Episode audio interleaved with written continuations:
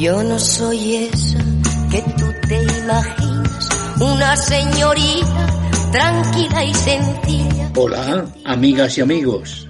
Esto es Radio Vallecas con K. Transmitimos vía internet en el dominio www.radiovallecas.org y presentamos el programa Mujeres Visibles dentro del programa semanal Historias de Mayores en los Medios. Podéis contactar con nosotros y con el programa en los teléfonos 610-823-702 y 918-319-979.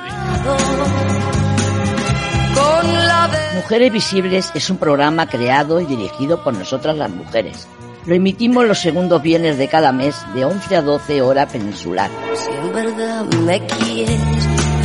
Un espacio donde las mujeres somos las protagonistas de nuestro empoderamiento, donde analizamos, juzgamos y denunciamos las injusticias que nos afectan. Esa no soy yo. Donde comentamos la vida de grandes mujeres que han hecho historia. Si buscas tan solo aventuras. Mujeres Visibles en Radio Vallecas está aquí con todas y todos esperando vuestra participación, colaboración y sugerencias. Si estáis interesados en otro de nuestros programas emitidos, lo encontraréis en iVoz, en Historia de Mayores. Señorita, tranquila y sencilla, que un día abandonas siempre perdona a esa niña sí, no.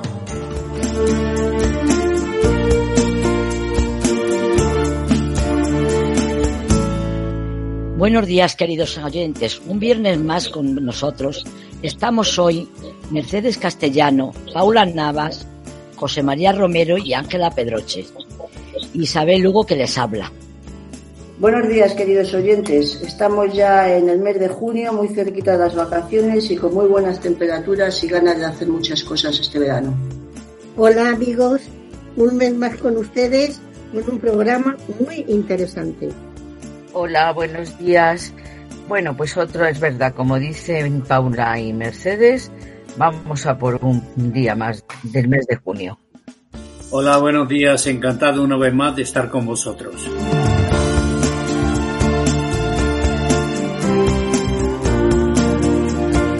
Comenzamos con unas cuantas noticias. Por décimo año consecutivo, la Fundación Mujeres por África ofrece la muestra Ellas son Cine. Este año en el marco de la cumbre Los Puentes de las Mujeres, propuestas desde el sur para el cambio global. Comisariada por Guadalupe Allensburg, para celebrar los 10 años de la muestra se proyectarán 10 títulos en lugar de los 5 habituales.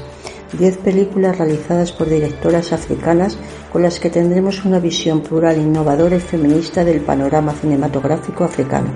Se celebran desde el 17 al 21 de mayo en Madrid. La pandemia redujo las rentas de las mujeres en un 4% más que la de los hombres. Un informe del Consejo Económico y Social de España refleja la brecha de género y alerta de que la emergencia sanitaria ha aumentado la secular desigualdad en la distribución del trabajo de cuidados. El Sinn Féin gana las elecciones y allana la vía para reunificar la isla. La presidenta del Sinn Féin y líder de la oposición en el Parlamento de Dublín, Merly Lou McDonald, ha situado en el marco de unos cinco años el periodo para un referéndum sobre la reunificación de Irlanda, según recoge la BBC, a pesar de que no podrá gobernar a corto plazo. El mayor partido unionista se niega a compartir gobierno si no se modifica sustancialmente el protocolo del Brexit, que coloca la frontera entre Reino Unido y Unión Europea en el mar de Irlanda. El fútbol es un deporte de pasiones. Así lo demuestra la sección nacional de fútbol de religiosas, que desde Italia hace honor de los mejores pases en la cancha en el nombre del Señor. En los encuentros de monjas contra sus rivales se pierden zapatos, pero nunca la fe. El césped, adaptado como un campo de fútbol, se encuentra cerca de un convento a las afueras de Roma. Todas provienen de diferentes órdenes religiosas, pero dicen que se enfocan en una sola misión, evangelizar. Apoyadas por el Papa Francisco, estas monjas nos arrancan una sonrisa entre tantas malas noticias. España se clasifica en el Festival de Eurovisión.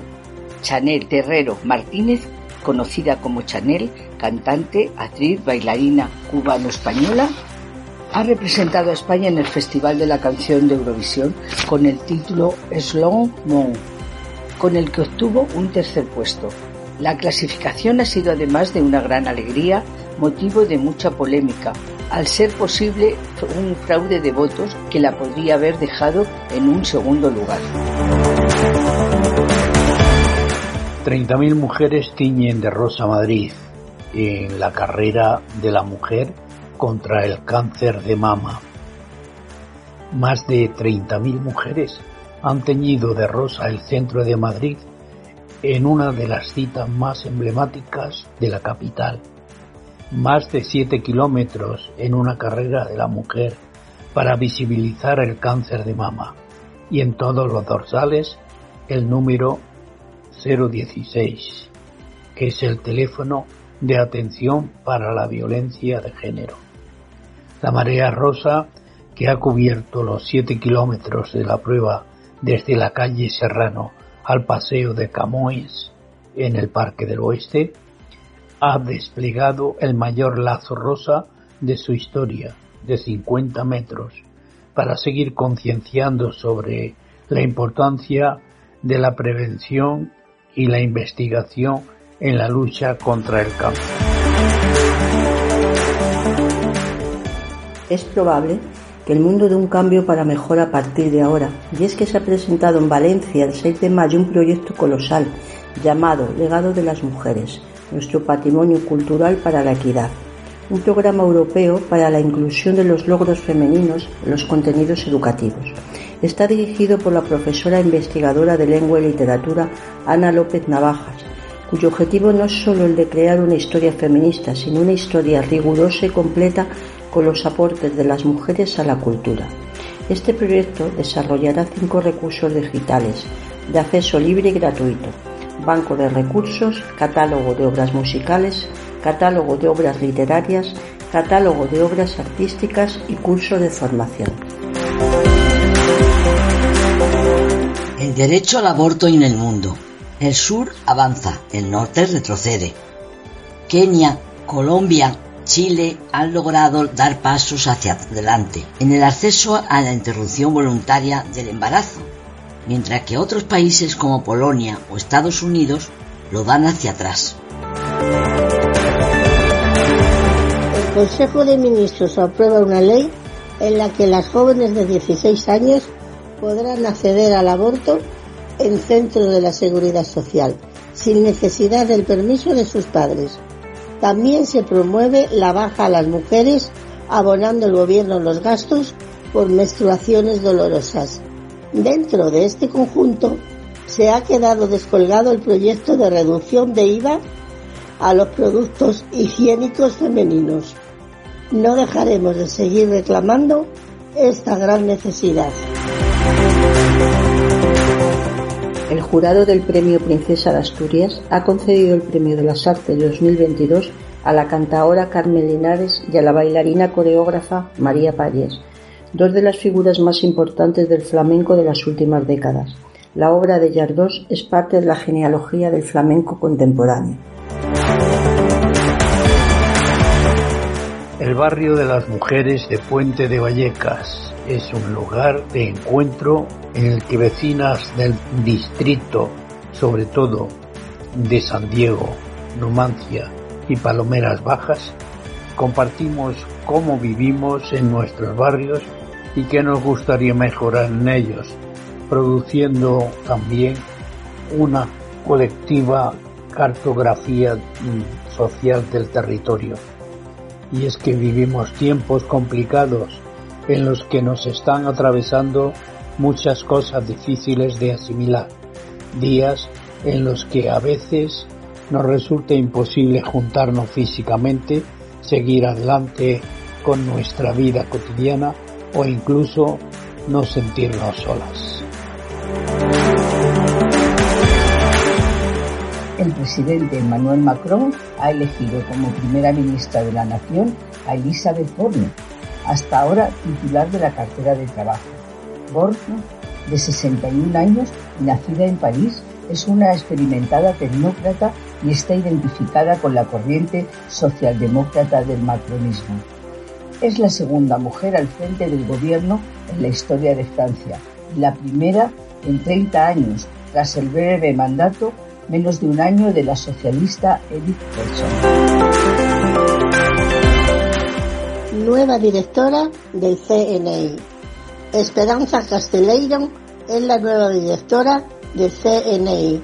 La hasta ahora secretaria de Estado de Defensa ha sustituido a Paz Esteban, destituida en medio de la polémica generada después de que salieron a la luz casos de espionaje.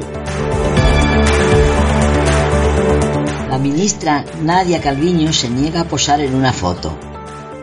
Tras constatar que era la única mujer que formaría parte de una foto con organizadores de un foro económico. Se niega a posar a la entrada del evento, organizado por la Confederación Empresarial de Madrid y celebrado en IFEMA, convirtiéndolo así en una llamada simbólica contra la falta de participación de las mujeres en estos actos.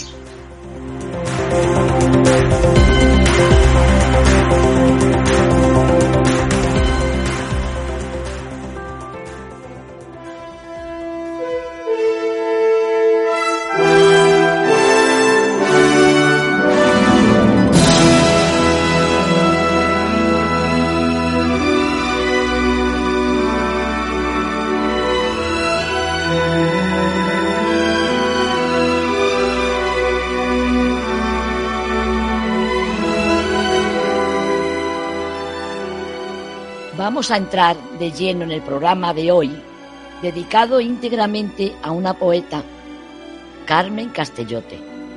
Nuestra compañera Mercedes ha investigado sobre su vida y su obra. Mercedes, estamos deseando que nos cuentes la historia tan apasionante de Carmen.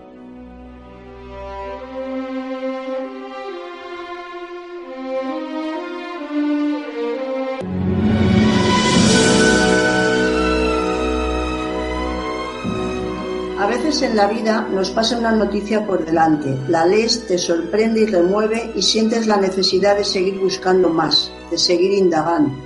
Y te encuentras, como nos ha pasado a nosotros, con una vida sorprendente, riquísima en vivencias y de una gran riqueza intelectual, por lo que no hemos podido dejar de aprovechar para seguir con más sorpresas todavía, así como apasionarnos por su vida y por su obra como poeta. Estoy hablando de Carmen Castellote, la última poeta viva de la época republicana en el exilio. La noticia partió de la presentación del libro Kilómetros de Tiempo el 3 de marzo de este año en el Instituto Cervantes por Luis García Montero, acompañado en una mesa redonda por Marta Porpeta de Editorial Torremozas y por Carlos Solaya, actor y autor del recital poético sobre la vida y la obra de Carmen. Desconocida y poco editada en España, el año pasado se publicó este libro citado anteriormente, que es una recopilación de toda su obra poética y que incluye los poemarios Con suavidad de frío, escrita en 1976, Vuelo de nieve a sol, en 1979, Diálogo de la Esfinge, en el 1983, Acta de Renacimiento en el 85 y Gavilla de Horas en 2018. También Torremozas ha publicado cartas a mí mismo. Precisamente de esta editorial ya hablamos hace dos meses en el programa sobre la conmemoración del Día del Libro, por estar especializado desde hace 40 años en literatura escrita por mujeres y por su compromiso en la recuperación de autoras inéditas e imprescindibles. Y siguiendo con la búsqueda, encuentro un artículo de Marina Casado escrito en el periódico El País en el Día del Libro del 2021, en el cual la autora nos dice que Carmen Castellote reside en México, país que la acogió desde 1958 y que ha cumplido este año 90 años en plena lucidez mental. Carmen nació en Bilbao en 1932. Tenía cinco años cuando en 1937 las tropas franquistas, unas semanas después de los bombardeos sobre Guernica, preparaban el asalto sobre la ciudad. En aquellos momentos, la Segunda República Española organizaba una campaña de evacuación de niños con destino a Bélgica, Francia y la Unión Soviética, por lo que sus padres, para salvarla y pensando que sería cosa de poco tiempo, decidieron embarcarla, siendo su destino este último país. Llegó a Leningrado junto a otros 1.500 niños vascos, siendo muy bien recibidos y acogidos en las llamadas casas de los niños. Lo que se pensaba que iban a ser unos meses se convirtió en dos años hasta el 39 con la victoria del bando franquista. Además, en 1941, al estallar la Segunda Guerra Mundial, vuelve a sufrir una segunda separación del ambiente donde estaba creciendo, ya por ella familiar y conocido, y con solo nueve años fue evacuada a un pueblo de Siberia llamado Tundrija y también a Jetson, a Ucrania, precisamente bombardeada hace dos meses en esta horrible guerra que se está produciendo actualmente.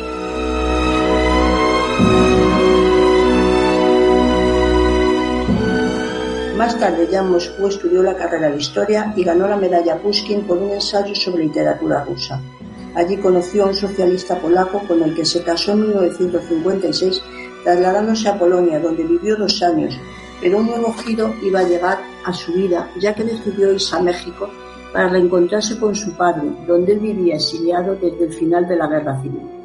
Ese sería el último gran viaje de Carmen, donde trabajó durante más de 20 años dirigiendo el Departamento de Geografía e Historia de la editorial UTEA. A través de su trabajo y de su padre, Ricardo Castellote, que formó parte de la dirección de la sección mexicana del Partido Comunista, tomó contacto con muchos intelectuales exiliados también, como José Gaos, Masao, Juan Rejano, Pedro Garcias y León Felipe, entre otros. Allí en México fue en donde empezó a escribir poesía, ya adulta, como una necesidad, dice ella en sus propias palabras, para enhebrar las cosas que viví y hacer con ellas memoria. En su obra refleja su vida, su infancia, la guerra, los trenes, el amor y el dolor. Su verso, delicado y preciso, rico en imágenes, alberga la nostalgia inseparable del exiliado. En cartas a mí misma, la Carmen adulta escribe a la Carmen niña para plasmar los recuerdos y recuperar su infancia. He encontrado también un artículo del 12 de abril de 1991 de la propia Carmen en la tribuna del país en relación con la proclamación de los 60 años de la República Española con el título Recuerdos de una migración intelectual, en el cual quiere rendir un homenaje y un justo recuerdo al elevado número de intelectuales españoles que emigraron a México. Dice tristemente, el español es fácil para el olvido, pero ¿qué pueblo no lo es? ¿Habrá en la historia alguna agrupación como la de 30.000 o 40.000 republicanos españoles que, trasladados lejos de su patria y perdidos sus hogares, hayan dado más elocuente ejemplo de honradez en más de medio siglo? Reconoce que es encomiable el esfuerzo que se está realizando en esas fechas, tanto en México como en España, por recordar con homenajes justos a quienes pusieron en otras tierras sus ideales, su trabajo, su profesión y en ocasiones muchas la vida. Pero entonces, ¿por qué hay tantos olvidados y muchos con extraordinario prestigio? Ella se siente en estas líneas obligada a hacerles justicia nombrando a relevantes nombres de la cultura que trabajaron también en la editorial UTEA con ella, la más importante casa editora de libros técnicos y científicos cuyas obras están en las bibliotecas y universidades del continente y allende las fronteras. Ella dice, España no debería olvidarlos, y ella se siente con el deber que tiene como hija de refugiados españoles para hacer saber lo que nos tocó presenciar porque fuimos parte de aquel desgarrador y memorable siglo.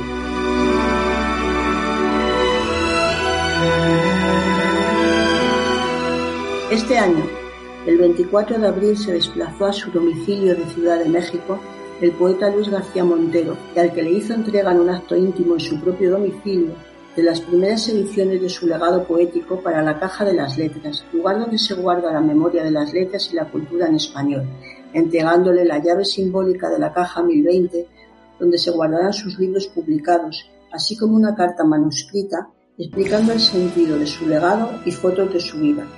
La autora considera un alto honor hacer esta donación al Instituto Cervantes, diciendo con sus propias palabras que ahí quedarán a salvo de las espadas del frío y de la nieve que cercenaron las fronteras de su infancia.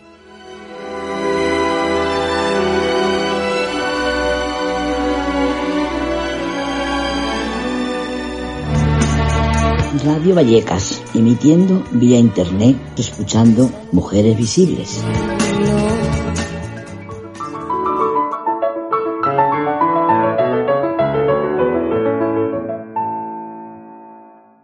Cuento, Carmen, que la Caja de las Letras se puso en marcha porque la sede central del Instituto Cervantes fue el Banco de España del Río de la Plata, que levantó un gran arquitecto Palacios en 1910 y al pasar al Estado y al Instituto Cervantes, la gran caja de caudales se tomó eh, para convertirla en caja de las letras porque estamos convencidos de que la verdadera riqueza de un país es su cultura, de que la, la verdadera riqueza de toda la comunidad panhispánica es su cultura y estamos convencidos también que el mejor compromiso con el futuro es recibir la herencia de nuestros mayores.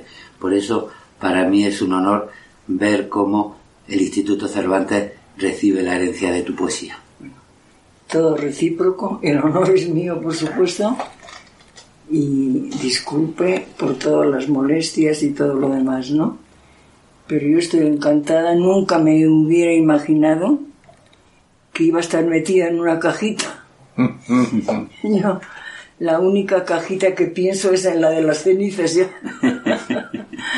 Pero pues para mí ha sido un honor, un honor, es un honor que no lo puedo expresar con palabras, porque ya sabes que las palabras no siempre nos ayudan, ¿verdad? Aunque son las únicas que tienen perspectiva. Que tienen perspectiva y que tienen herencia también. También. Y como puedes comprender, eh, para nosotros eh, tu poesía es también la poesía de una parte de la historia de España que tú has compartido con personas como León Felipe, como Rejano, eh, como Pedro García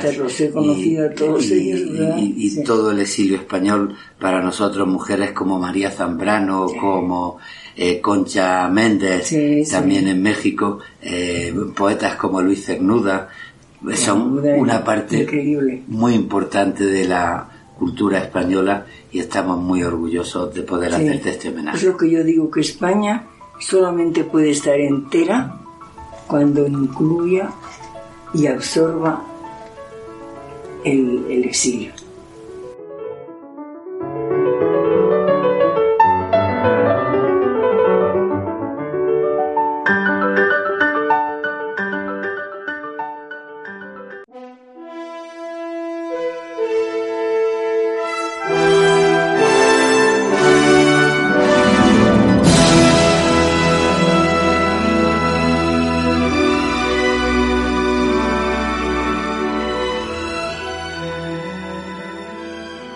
Seguíamos queriendo llegar a conocer más cosas, encontramos que Carlos Olaya, actor de cine, teatro, televisión, escritor y persona con un importante compromiso social, era el posible contacto y bueno, de cabeza nos tiramos a por él, deseosas de que nos cuente la preciosa historia de cómo empezó todo para él con Carmen Castillote y cómo se forjó su amistad.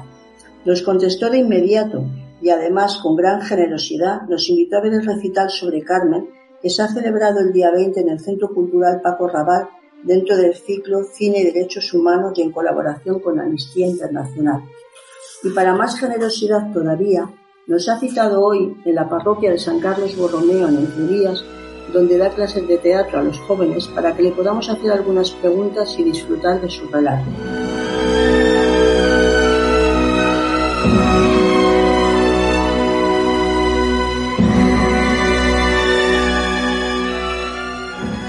Carlos.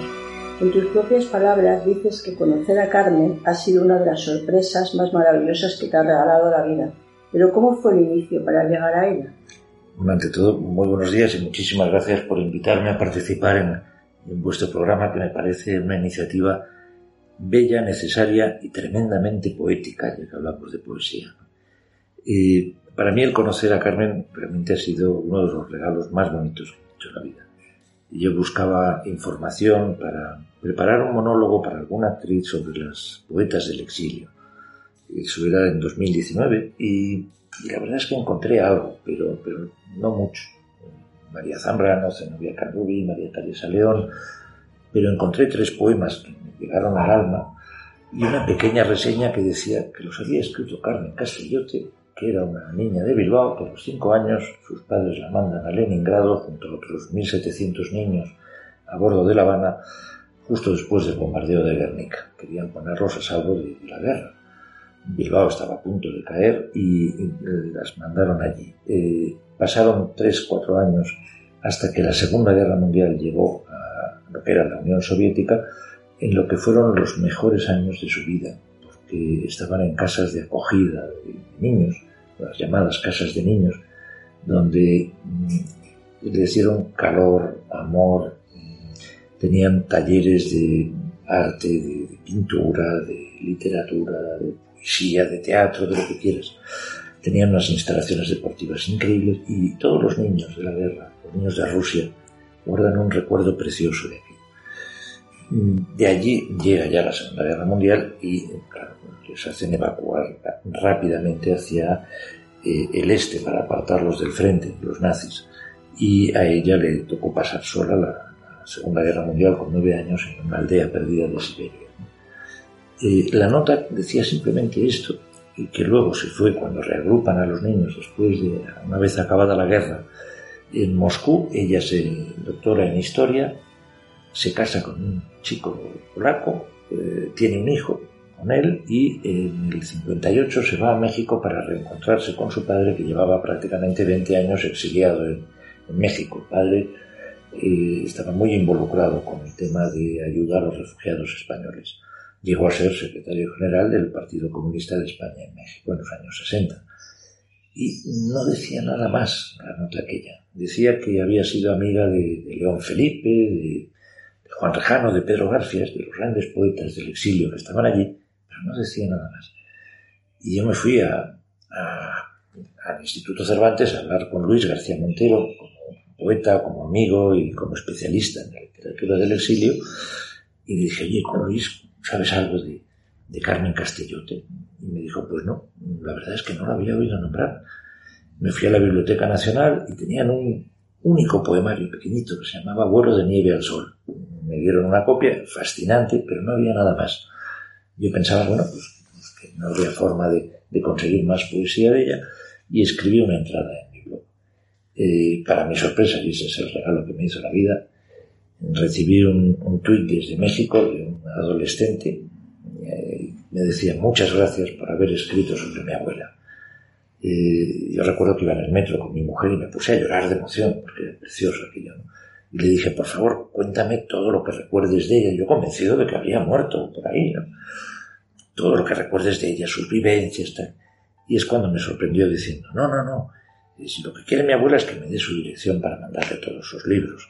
Claro, yo ya me quedé, bueno, alucinado. Es decir, había encontrado viva a la última poeta del exilio republicano. ¿no? Y sí, sí, me llegó un sobre con todos sus libros, una carta cariñosísima y un montón de fotos originales en papel que son eh, las que yo utilizo eh, para acompañar el recital que hemos creado a partir de sus textos.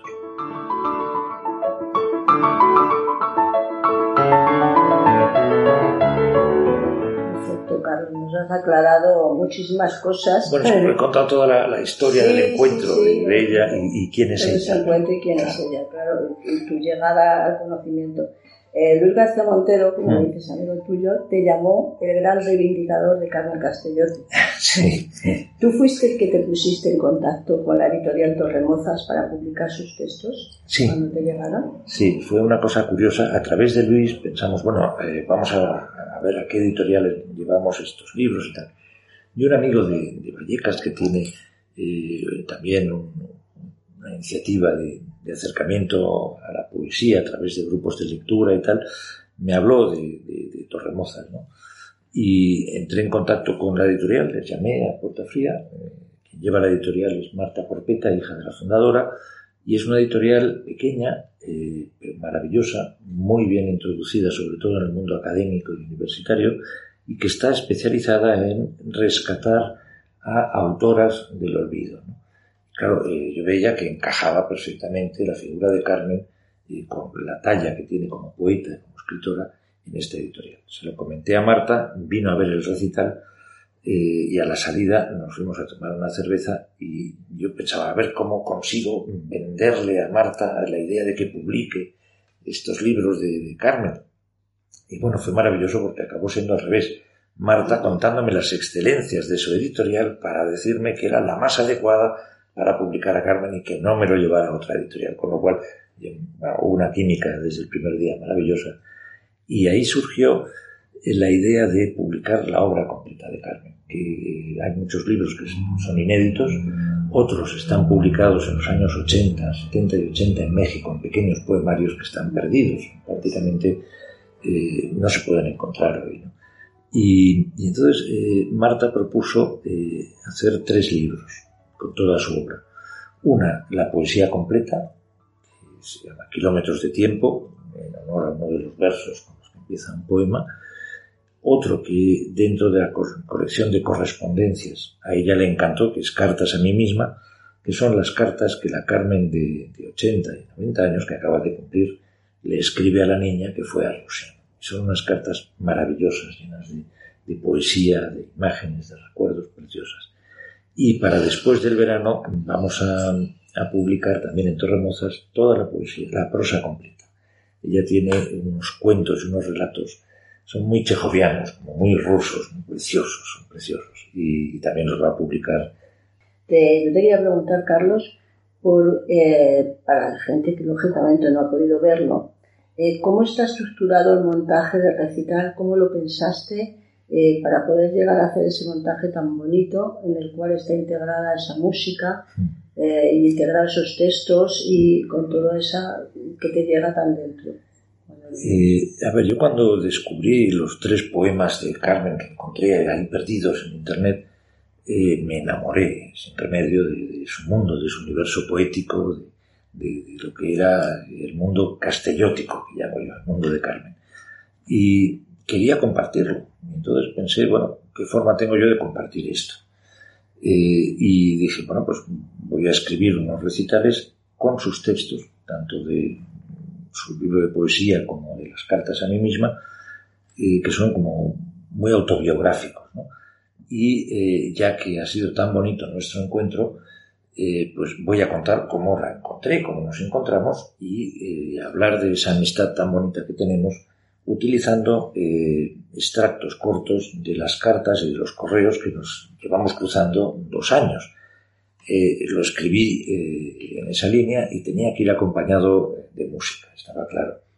Es un espectáculo que no es un recital de poesía a la vieja usanza, sino que más bien es, es como un montaje teatral que te va llevando a través de dos voces, de una actriz y la mía, y del acompañamiento musical, a descubrir el universo de Carmen y a compartir eh, nuestro encuentro.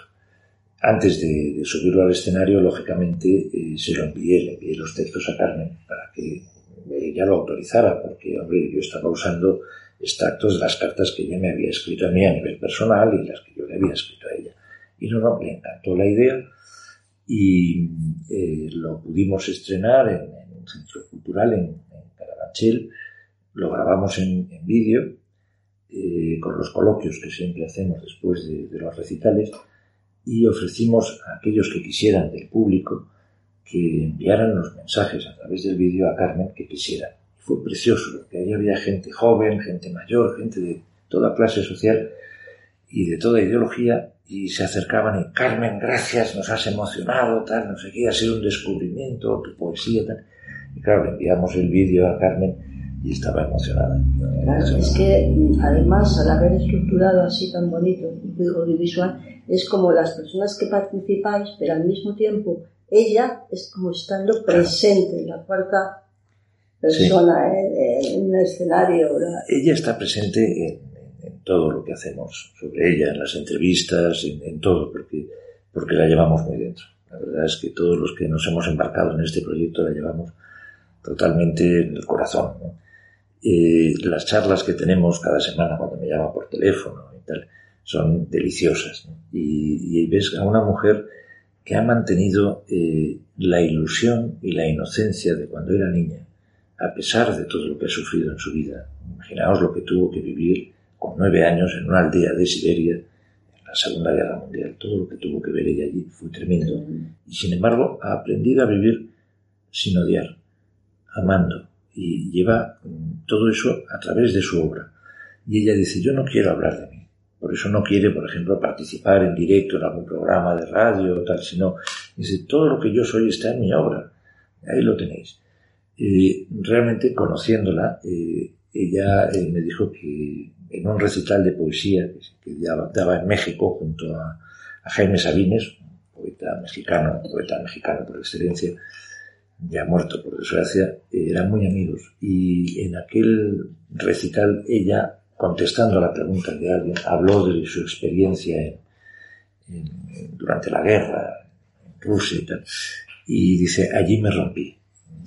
Puse a llorar, eh, aquello pudo conmigo y prometí no volver a hablar nunca más de mi vida. Entonces ella no habla y te remite a su, a su, obra. Sí, precisamente una de las preguntas que tenía para ti, que me has contestado ya, porque era que a través de esas cartas y conversaciones telefónicas con Carmen que, mantienes y mm. empezaste a mantener, que es lo que te había llegado, precisamente eso lo que me acabas de decir, ¿no? que, te, que te transmite paz, que te transmite nada de odio, que ni resentimientos, sino que bueno, la vida le ha tocado, le ha llegado a su vida lo que le tocó vivir, pero sin, siendo una mujer eh, enamorada de la vida, eh, perfectamente informada de todo lo que pasa en España. Ella ve televisión española a nivel internacional y va siguiendo todas las series.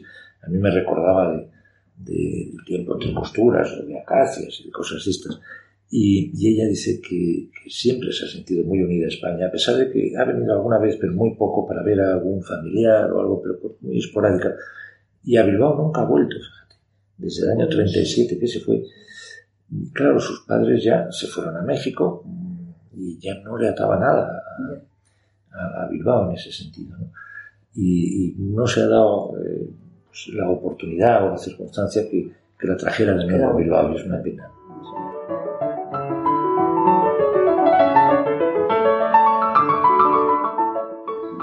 ¿Te está siendo complicado poder llevar eh, por más lugares tu recital? ¿O según se va llegando un poco ya a, conocerte, te están eh, llamando para eh, ¿Sabes lo que pasa? Que cuando hablas de poesía, instintivamente hay una gran parte de la población que siente rechazo. Dice, uy, esto es un rollo, esto es aburridísimo, esto no, además no entiendo nada. Eso es quizá la imagen nefasta que hay de la poesía. Y la gente cuando viene a recitar dice, oye, me ha sorprendido, yo no me esperaba esto, me ha encantado, tal, porque la poesía de Carmen tiene una capacidad de generar imágenes que te llegan a lo más hondo, te llegan al alma, ¿no? Fíjate que ella habla, por ejemplo, en algunos poemas habla de mariposas mancas. Imagínate esa imagen, una mariposa manca, no puede volar, ahí está, ¿no? o te dice, la palabra es un remo perdido en el mar. Imaginaos en este universo de de inmediatez absoluta actual de las redes sociales, donde todo pasa corriendo, donde no tenemos tiempo para profundizar y la palabra, que es lo que nos podría salvar, es un remo que hemos perdido nosotros en el mar y ahí estamos, náufragos. Yo lo digo porque me parece que, concretamente, además, a todo el mundo, bueno, los que ya nos hemos metido un poco en Carmen Castellote y nos ha llegado también al corazón, pero a mí me parece que, sería precioso darlo en institutos. Lo hacemos, lo hacemos. Porque, porque yo creo que la gente joven es que se ha perdido esa parte de la historia, eh, como tú dices, porque como tú has dicho en tus palabras, hacerla presente es darnos futuro. Exacto. Es para eh, llegar a esa gente que yo creo que, claro, tiene un mundo, una, o sea, los dos nos han contado la, nos han contado la historia de su manera. Eh, esta, nueva gente, no se va a contar ninguna y tiene ahí un, yo creo, un vacío que, se podría rellenar con, precisamente esta gente. Hablar de nuestra memoria no es hablar del pasado, es hablar de lo que somos, gracias a lo que fuimos somos, y es hablar del futuro. Y en este país, eh, yo siempre digo lo mismo, tuvimos 40 años de dictadura que impusieron el silencio y hemos tenido más de 40 de democracia que lo que han impuesto es el olvido. No se habla de las personas como Carmen, están condenadas al olvido, en su caso por su doble condición de exiliada, pero sobre todo por su condición de mujer. Y yo creo que hay que reivindicar y gritar bien alto que estas mujeres son las que nos han eh, tejido eh, lo que nosotros somos. Hablar de, de fosas no es hablar de los huesos de nuestros abuelitos, es hablar del esqueleto de nuestra democracia. Y esto es lo que la gente tiene que entender. Y es muy difícil que la gente joven eh, llegue a, este, a esta idea, a entender esto, porque normalmente mm, en su plan de estudios, aunque consta eh, la república, la guerra, la dictadura, la transición, nunca llegan. Siempre el mes de mayo les llega antes y se acaba, no llega. En nuestra época a los reyes godos llegábamos siempre, a la dictadura nunca. Entonces creo que es fundamental hablar de esto, que se conozca, eh, porque personas como Carmen eh, son la España que debería haber sido. Entonces sí lo estáis. Nosotros lo llevamos eh, a través de la Diputación de Córdoba, lo hemos llevado a dos institutos y, a un centro cultural. La respuesta es sorprendente porque, claro, te encuentras con chavales de 14, 15, 16 años que se quedan sorprendidos de ver esto. Eh, Carmen eh, fue a una de las casas de niños, que comentaba antes, que fue la más pequeña, la que estaba en Gerson. Gerson es la ciudad esta de Ucrania que está saliendo en los telediarios porque es la primera que ha caído, eh, que ha caído en manos del ejército de Putin. Y en esa casa, que había solo 300 niños españoles, los niños de Gerson iban a jugar allí, los niños y las niñas. Entonces, estas personas que vemos en el telediario huyendo de las bombas o muertos en la calle, estos son los nietos de los niños que iban a jugar con carne. Entonces, imaginaos eh, cómo cambia la vida. En apenas 80 años, mandamos a nuestros niños y niñas allí para ponerlos a salvo de las bombas y ahora nos los están mandando aquí y los están acogiendo familias para ponerlos a salvo de las bombas. Entonces, yo creo que es importante esto. Y cuando los chavales de 14, 15, 16 años ven esto, dicen, ah, cuidado, esto, esto me toca de cerca, eh, esto lo he visto yo en las noticias, ¿no? Es decir, en el telediario lo he visto, Entonces yo creo que es importante. Por otro lado, eh, lo llevamos también a prisiones porque mm, queremos que, el público carcelario que podemos encontrar, eh, esa población que está encerrada, es la que mejor puede entender lo que es eh, la soledad del exilio. Entonces, llevar algo de belleza a esas instituciones creo que es fundamental. Y los coloquios que siempre tenemos con, el público al acabar, tanto en prisiones como en institutos o centros culturales, son fascinantes porque ahí surgen muchas cosas. Muchas cosas.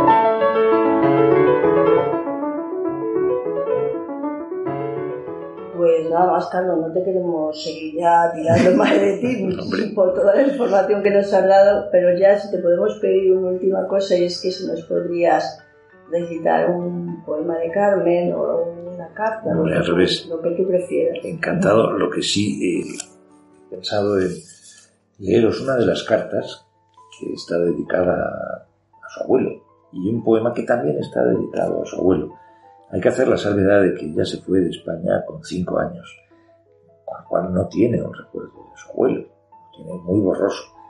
Pero como niña de la guerra se educó con personas mayores, porque los hombres estaban en el frente. Entonces se educó con mujeres y con personas mayores. Ese es su mundo. Cuando habla de mi abuelo, por un lado se refiere al suyo de verdad, y por otro a todas esas personas que le hicieron ser como él. Esta es una de esas cartas a mí misma.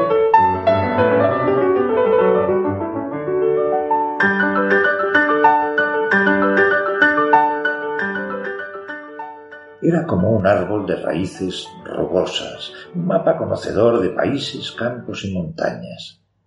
Un abuelo vestido de abuelo, con la espalda encorvada, las manos fábricas, con calderas y gente, y una barba donde escondía sus recuerdos. Se llamaba Aurelio, y en sus ojos vivía el mar, un azul acunado en olas y fragatas. Un abuelo en la casa es una luna cuando la luz se va y en la hora del juego es vigía, un coche tirado por caballos y vas tras las palomas, y un pan recién hecho cuando al fin las detienes. Un abuelo es sombra cuando el sol lastima el rostro, abrigo si el frío te clava sus ortigas. Mi abuelo era vasco y lo mató el tiempo. Yo nunca pude imaginarlo jugando como yo al escondite, midiendo la cintura del mundo con ojos soñadores, atravesándolo con alborozo y miedo. Estaba convencida de que mi abuelo había nacido abuelo. Amaba a los niños, daba limosna a los pobres, bebía vino de una bota de cuero, me narraba cuentos y me ataba las trenzas con unos lazos que parecían coles. Cuando no era abuelo, sirvió en la marina, y de ahí sus ojos azules. De sus manos de viejo nacían higos dulces, mazapanes en forma de culebra, cintas de exagerados colores. Mi abuelo nunca iba a misa porque los dioses oficiaban dentro de él. Era un vasco con boina con cachava, un viudo que enterró a su esposa sin nombre para dármelo a mí.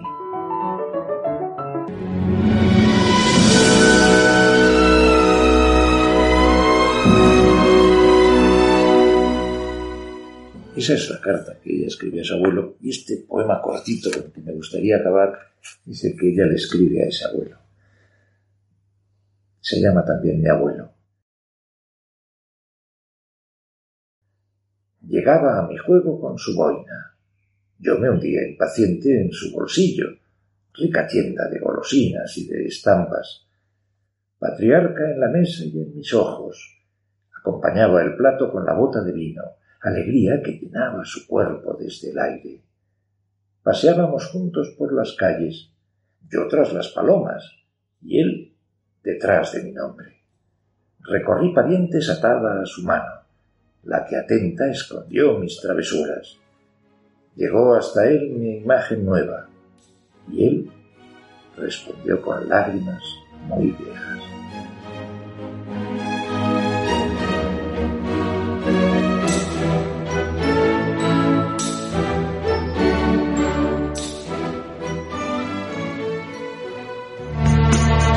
Radio Vallecas, emitiendo vía internet, escuchando Mujeres Visibles.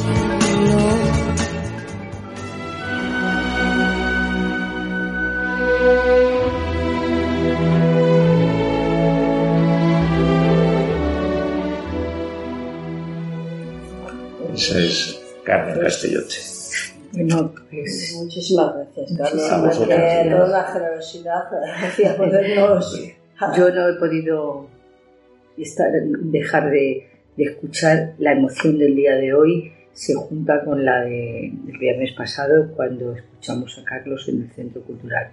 Y para este programa de Mujeres Visibles va a ser un programa estrella y con el que presumiremos de, de él, gracias a Carmen Castellote que nos ha descubierto una vida nueva y a Carlos Olaya por ser tan natural y tan, y tan, no puedo decir otra cosa, ser tan. Muchísimas gracias.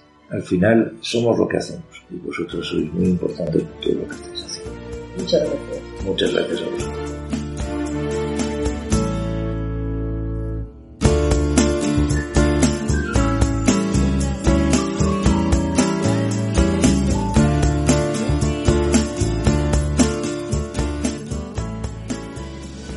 Oiremos en voz de nuestra compañera Paula la poesía de Carmen titulada La guerra y yo.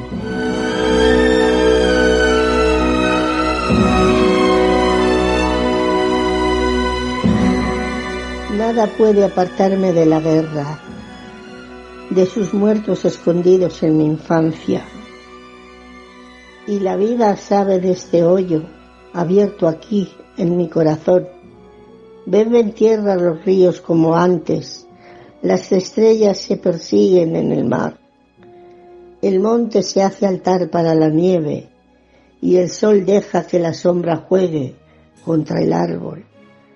Todavía los niños juegan a la guerra y la flor es asombro y soledad. Es tarde y quiero dormir. Pero la noche está llena de muertos Hice el miedo sus alas nocturnas. ¿Acaso es la guerra? Quiero ser manos, muchas manos, para matar la soledad. Rocío de luz entra en mi mañana. Los árboles se embriagan con aurora. Los hombres cruzan pastos húmedos de la noche. Madrugan los caminos. Bostezan las calles. Una mujer quiere barrer el nuevo día con su vieja escoba. Y en la orilla de un colegio dos niños luchan mientras otros ríen. Ya nadie habla de la guerra. ¿Qué hago con los muertos? Después de estudiarte lentamente termino pensando que faltan sobre mi paleta colores intensos que reflejen tu rara belleza. No puedo captar tu sonrisa, plasmar tu mirada, pero poco a poco solo pienso en ti. Solo pienso Las palabras de Carmen resuenan en nuestros oídos, nos parecen de una belleza impresionante. Estoy emocionada vamos a pasar a hacer un pequeño comentario sobre lo que nos ha parecido a cada uno la obra de esta gran poeta.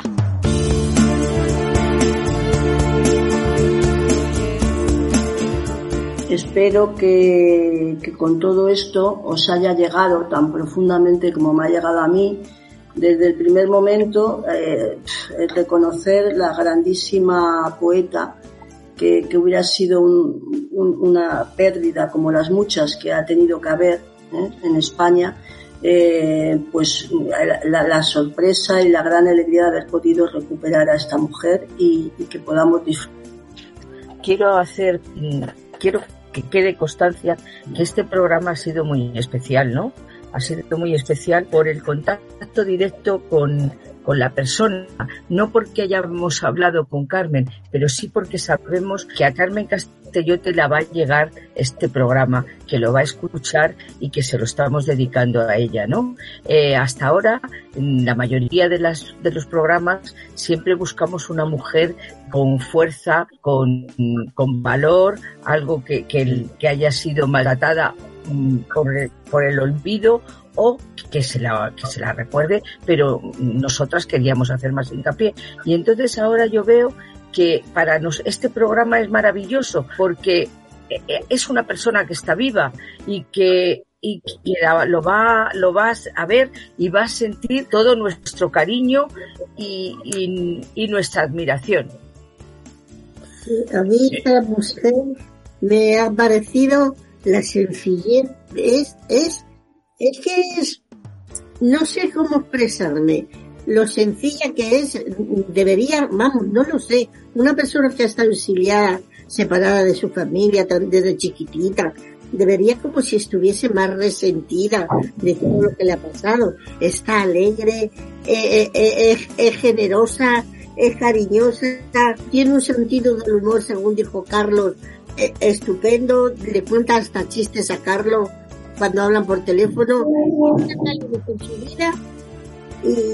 y, cuando le fue, cuando le entregaron también um, este, la caja de las letras Luis García Montero, también les contó chistes, estuvo, estuvo majísima.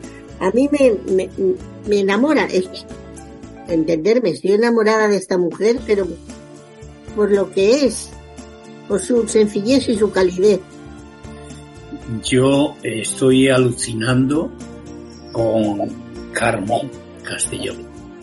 La verdad que no la conocía. Ha sido para mí una gran sorpresa. Ha sido como descubrir eh, una mina olvidada de puro oro que hay que explotar o que estamos explotando o que estamos conociendo nosotros. A esto añado, mm, no sé, su fuerza eh, y su lucha por la vida y por el arte. Eh, a pesar de, de, su infancia pues machacada y maltratada como la de ahora tantos niños también, siempre la infancia son los que pagan mm, los palos más duros, pues a pesar de eso, como ella se ha rehecho eh, se ha reconstruido y ha sabido proyectar su experiencia de dolor en una experiencia de amor y de luz con sus versos, con su vida, con su ejemplo.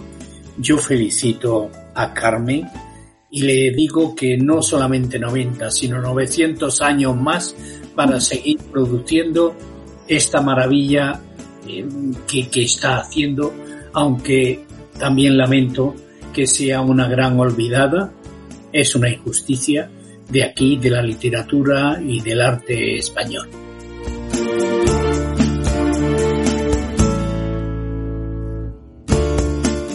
Hombre, es que estuvo muy bonito. Yo no, la verdad que no esperaba que el recital fuera tan bien como estuvo y lo bien que lo, lo explicó todo, porque la verdad que lo explicó de maravilla y todo lo que dijo de, él, de, de, ella me encantó, porque de verdad que fue extraordinario, porque una mujer así y con la, ahora obviamente con la edad que tiene y a ver si cuando vaya él ahora que dice que iba a ir otra vez a verla, nos dijo eso, ¿verdad?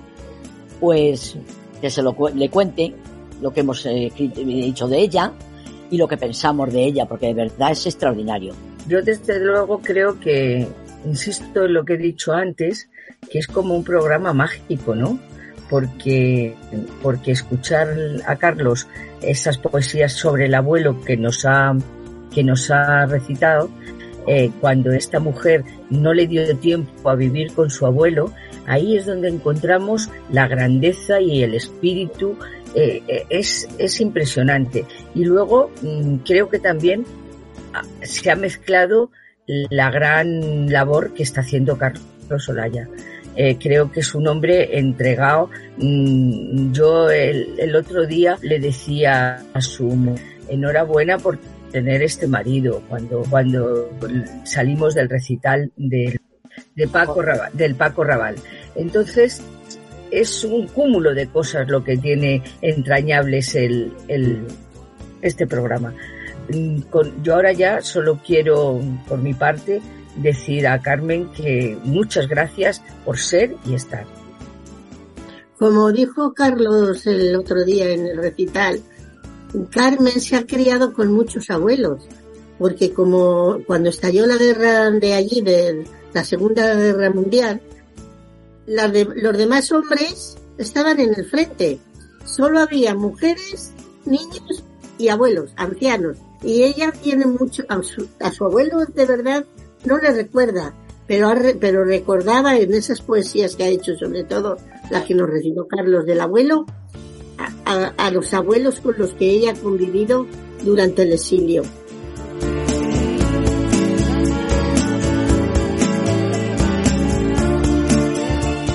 Yo uno también a esto eh, la fuerza de nuestro pequeño programa.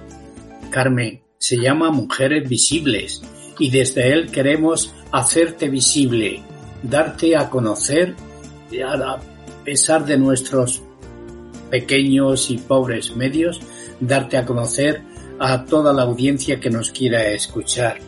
Eh, también somos un grupo de personas mayores. No llegamos a ser tus abuelos, pero estamos cerca. Y también potenciar eh, y unirnos a tu fuerza, a tu edad, a tu vitalidad y darte las gracias más generosas y más grandes. Ha sido un programa muy especial para todos eh, y nos sentimos muy orgullosos de nuestro humilde programa de Mujeres Visibles, de haber podido dar a conocer un poquito más a Carmen Castellote, tanto en su faceta poética como humana, y poder reivindicar a través de ella a todas esas mujeres y hombres del exilio español que han desaparecido sin ser reconocidos. Que sigáis bien y que disfrutéis del verano. Queridos radioyentes, me despido, como siempre, hasta el mes que viene. Adiós, queridos oyentes. Eh, muchas gracias por habernos escuchado y unas gracias especiales a Carlos Solaya por haber colaborado y habernos ayudado en todo este proceso para poder conocer a Carlos. No. Terminamos por hoy Mujeres Visibles en Radio Vallecas, vía internet. Nuestro equipo está compuesto por parte técnica Pablo García, producción Ángela Pedroche, consejo de redacción y locución Isabel Hugo, Paula Navas, Mercedes Castellano y José María Romero. Esa niña sí, no.